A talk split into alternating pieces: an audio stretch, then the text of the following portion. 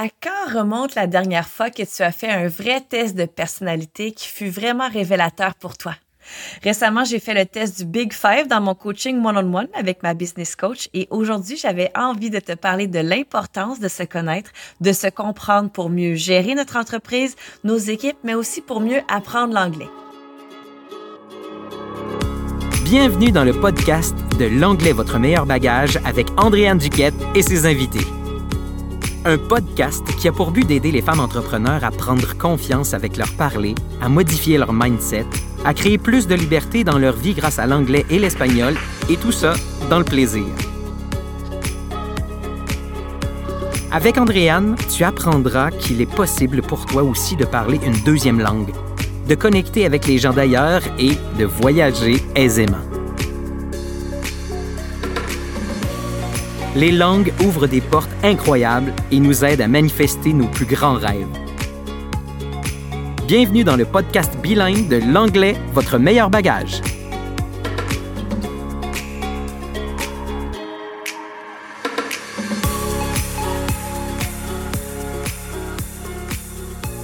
Je suis super contente d'aborder ce sujet-là aujourd'hui parce que celles qui me connaissent bien, vous savez que tout ce qui touche le développement personnel, j'en mange.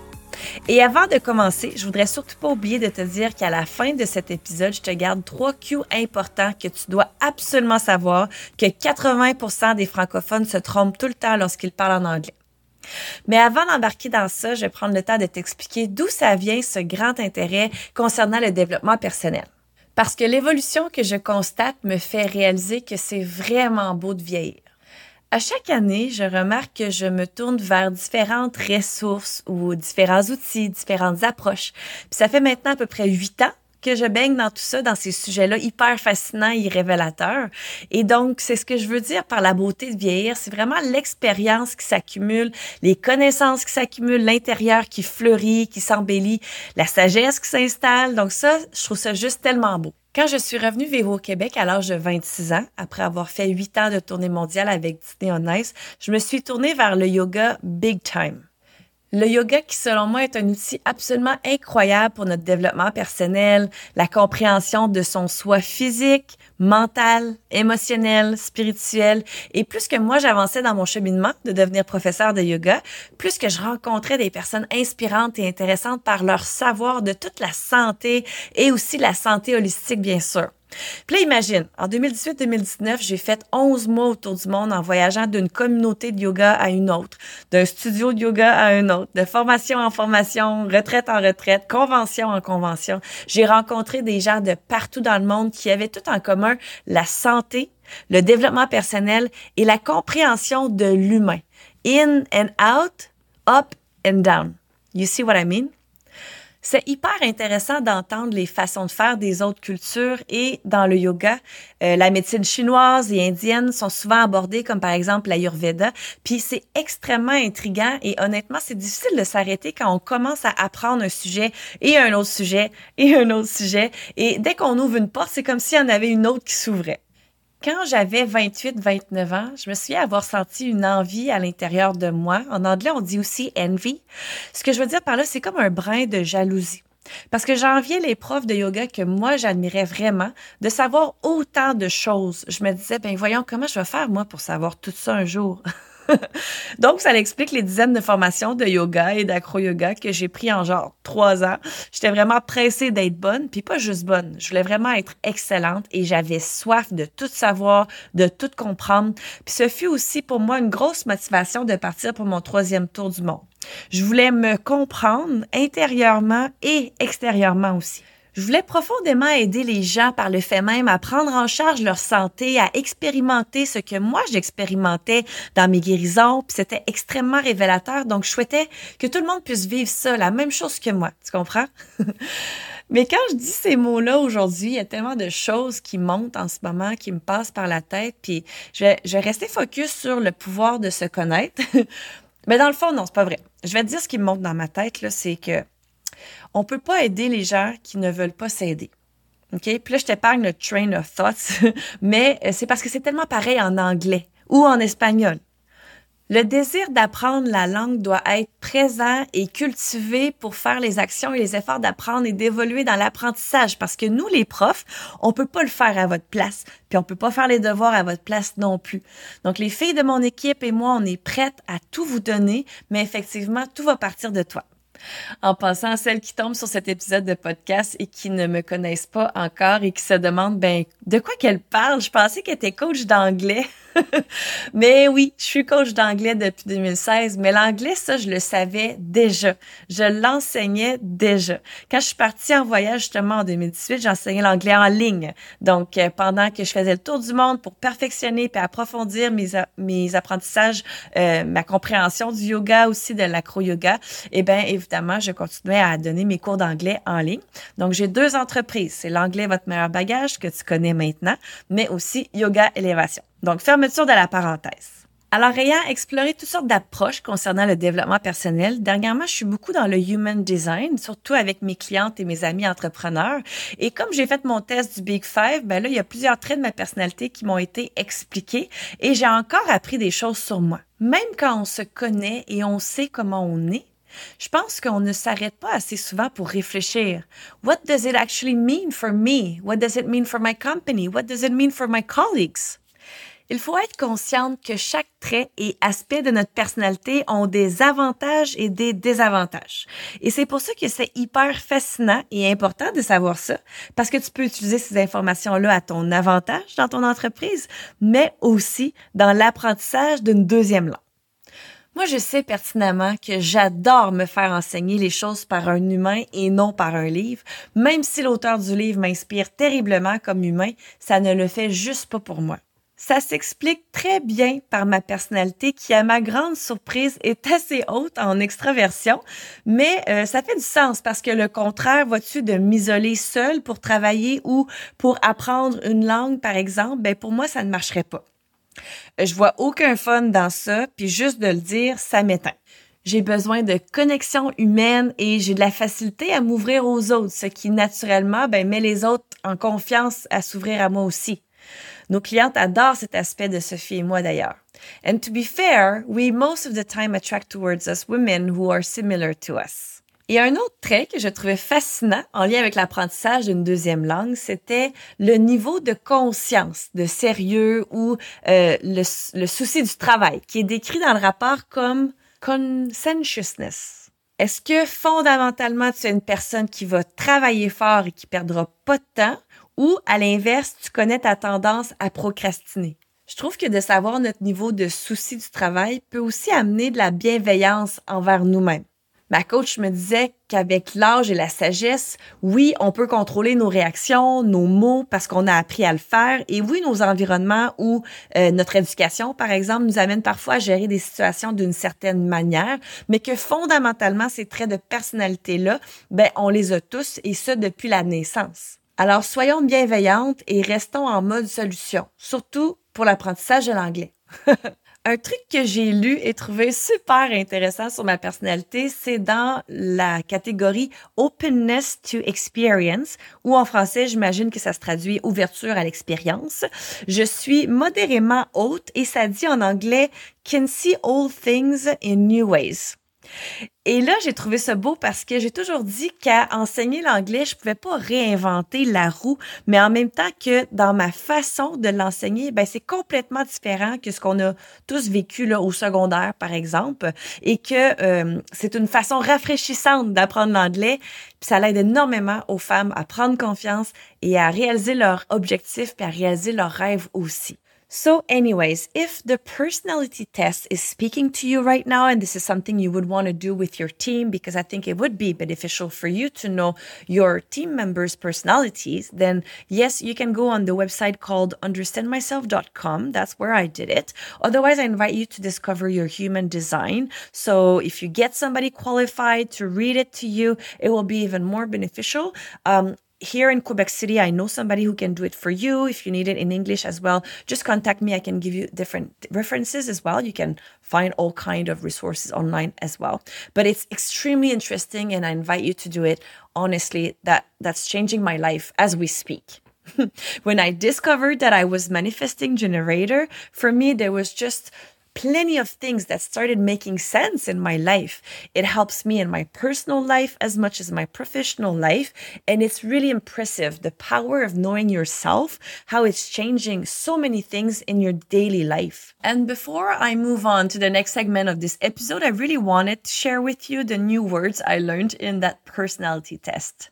The first word is agreeableness, agréabilité ou amabilité. C'est ça que ça veut dire en français. Donc là, moi, j'ai toujours utilisé le verbe to agree dans la famille de être en accord dans ma tête. Donc, il y a le nom agreement, il y a le verbe to agree. Donc, agreement, ça, c'est avoir une entente, to have an agreement with someone. Mais là, on se rajoute juste à côté de cette famille-là, la nouvelle famille, juste côte à côte, là, agreeable. Alors ça, c'est vraiment l'adjectif de agreeableness. Donc, ça signifie agréable, acceptable, aimable. Et là, il y a le nom agreeableness. Fait que là, il faut que je rajoute cette famille-là, le côte à côte pour les séparer parce que ça va pas nécessairement ensemble. C'est intéressant pareil. Le deuxième mot, c'est industriousness. Donc, en voilà un autre que j'avais jamais entendu avant. Et quand je regarde dans le dictionnaire, ça dit assiduité, mais le plus drôle, c'est aussi que ça dit amour du travail ou zèle. Dans les adjectifs pour industrious, ça dit laborieux, travailleur, assidu, appliqué ou diligent. Et justement, pour moi, dans ma tête, quand je parlais de quelqu'un d'assidu, en anglais, je disais toujours someone diligent. Et le mot assiduité, je le traduisais comme diligence, parce que c'est dans la même famille du mot diligent. Tu vois ce que je veux dire? Mais là, mesdames, nous avons un nouveau synonyme. Whoop, whoop! Industrious et industriousness. Alors, on retient ça pour un terme plus scientifique. Le troisième mot, c'est le mot seldom. S-E-L-D-O-M. Là, c'est très drôle parce que ma coach m'avait dit, oh, Andréane, toi, t'auras pas besoin de mon aide parce que dans le test de personnalité, tout est en anglais, mais comme t'es bilingue, ça va bien aller. Puis là, moi, j'étais vraiment confiante. Je débute mon test. Ça dit toujours de, de s'assurer de pas être interrompu, de pas être dérangé, euh, de pas avoir faim aussi avant de débuter le, le test. Fait que là, moi, j'étais toute prête. Je clique sur le bouton commencer. Et la première phrase qui est écrite, c'est seldom feel blue. Seldom feel blue.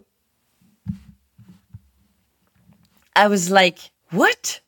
Et comme c'était la première question, moi à ce moment-là, j'avais aucune idée que les phrases du test n'avaient pas de pronom.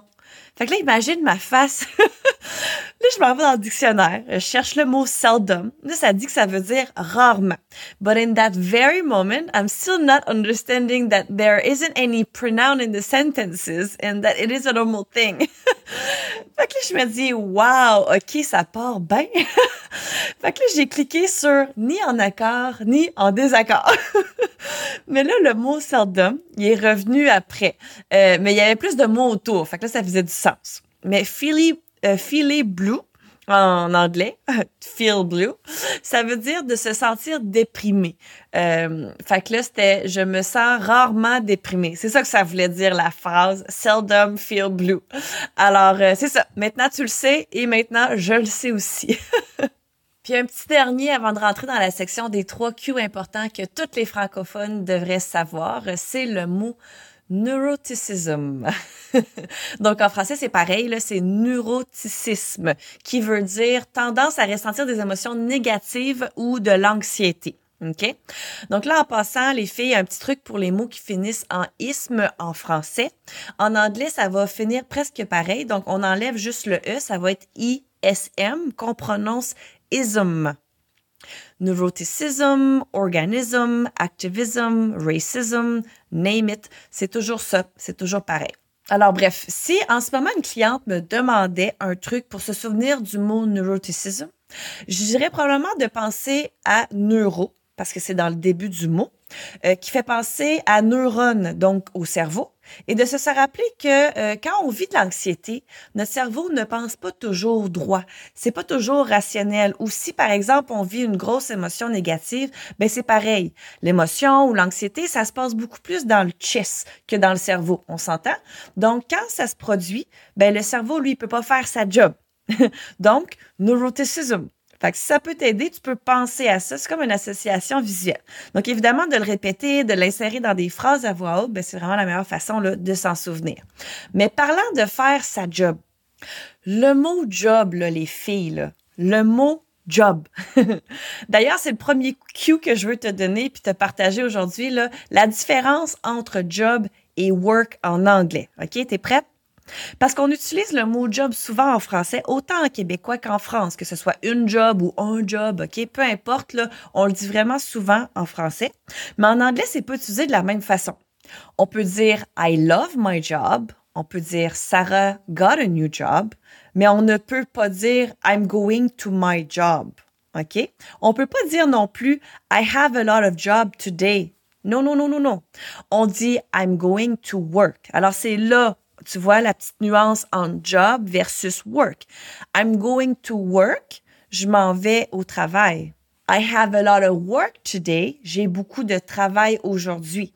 Et la fameuse expression québécoise, ça va faire la job, ça. Tu sais, quand on dit, ben ouais, ça va faire la job, ça.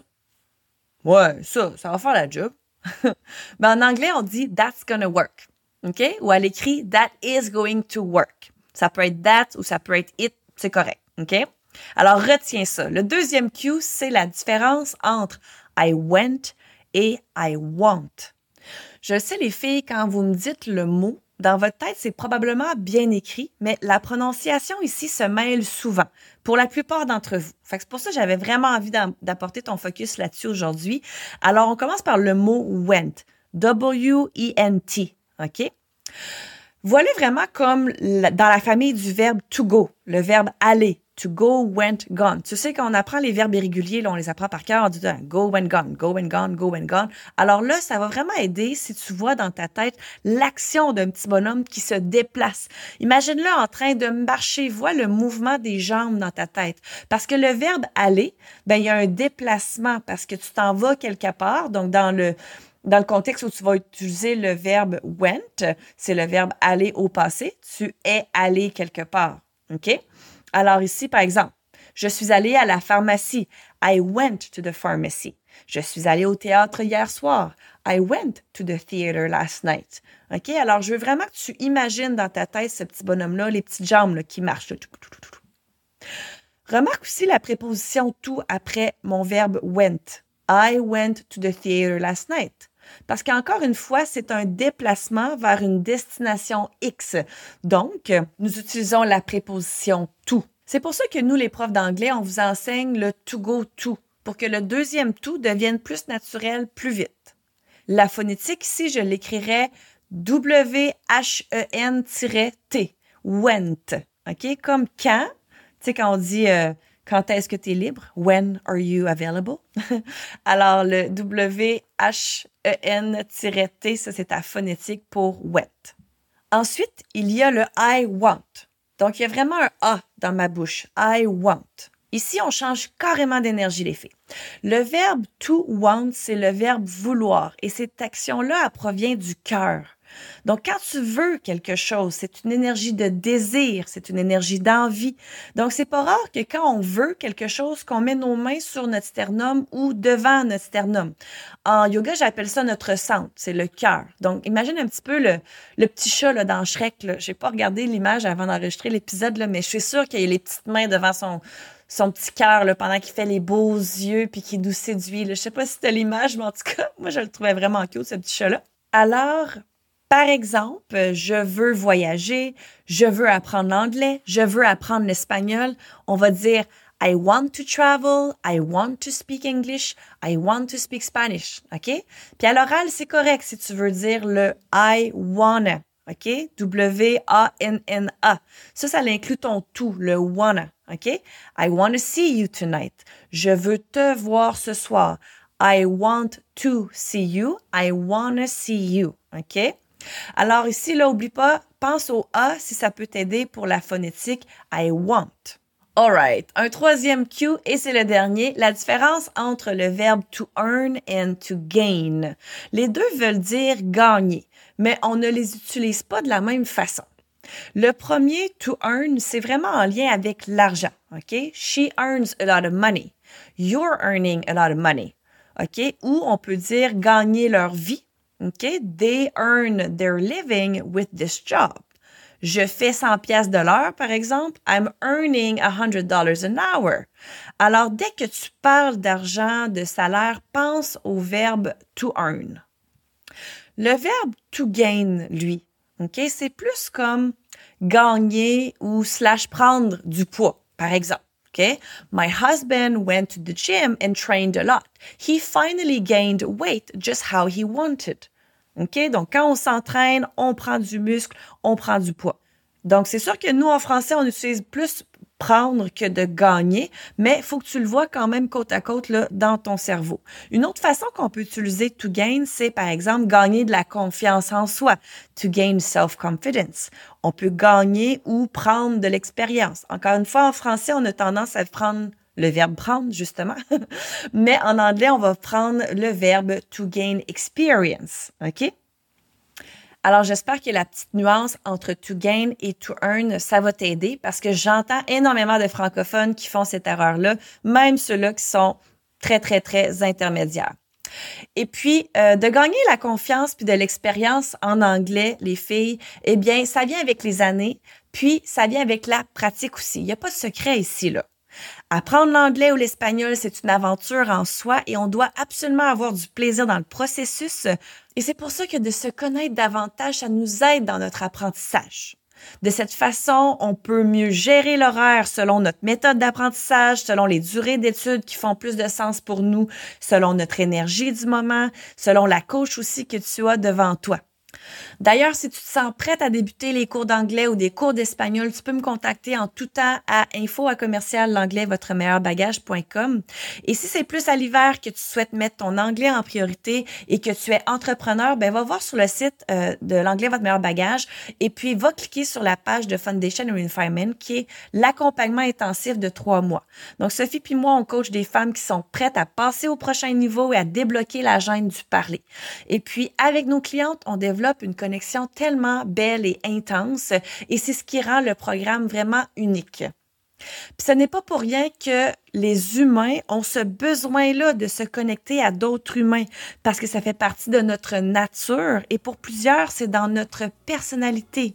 De se comprendre et de se connaître, c'est tellement le plus beau cadeau qu'on peut se faire, selon moi et par le fait même faire aux gens autour de nous, dans notre famille, dans notre équipe de travail, just anywhere. Alors j'espère que cet épisode va t'avoir aidé à comprendre un petit peu plus le pouvoir de se connaître et que ça t'inspire à le faire également. Merci d'avoir écouté cet épisode de L'anglais, votre meilleur bagage. Et plus que tout, remercie-toi d'avoir pris ce temps juste pour toi aujourd'hui. Rappelle-toi que tout part de toi de ton mindset, du temps que tu y mets. C'est ainsi que tu créeras ta liberté. Je t'invite à liker, commenter et à partager cet épisode à une personne dont ça pourrait servir. Tag Andréane et ses invités dans une story et viens connecter avec nous. Les langues peuvent ouvrir des portes de possibilités que tu n'as même pas commencé à imaginer. C'est le temps de manifester tes rêves. Si tu veux en savoir plus sur nos services, rendez-vous sur le site web l'anglais.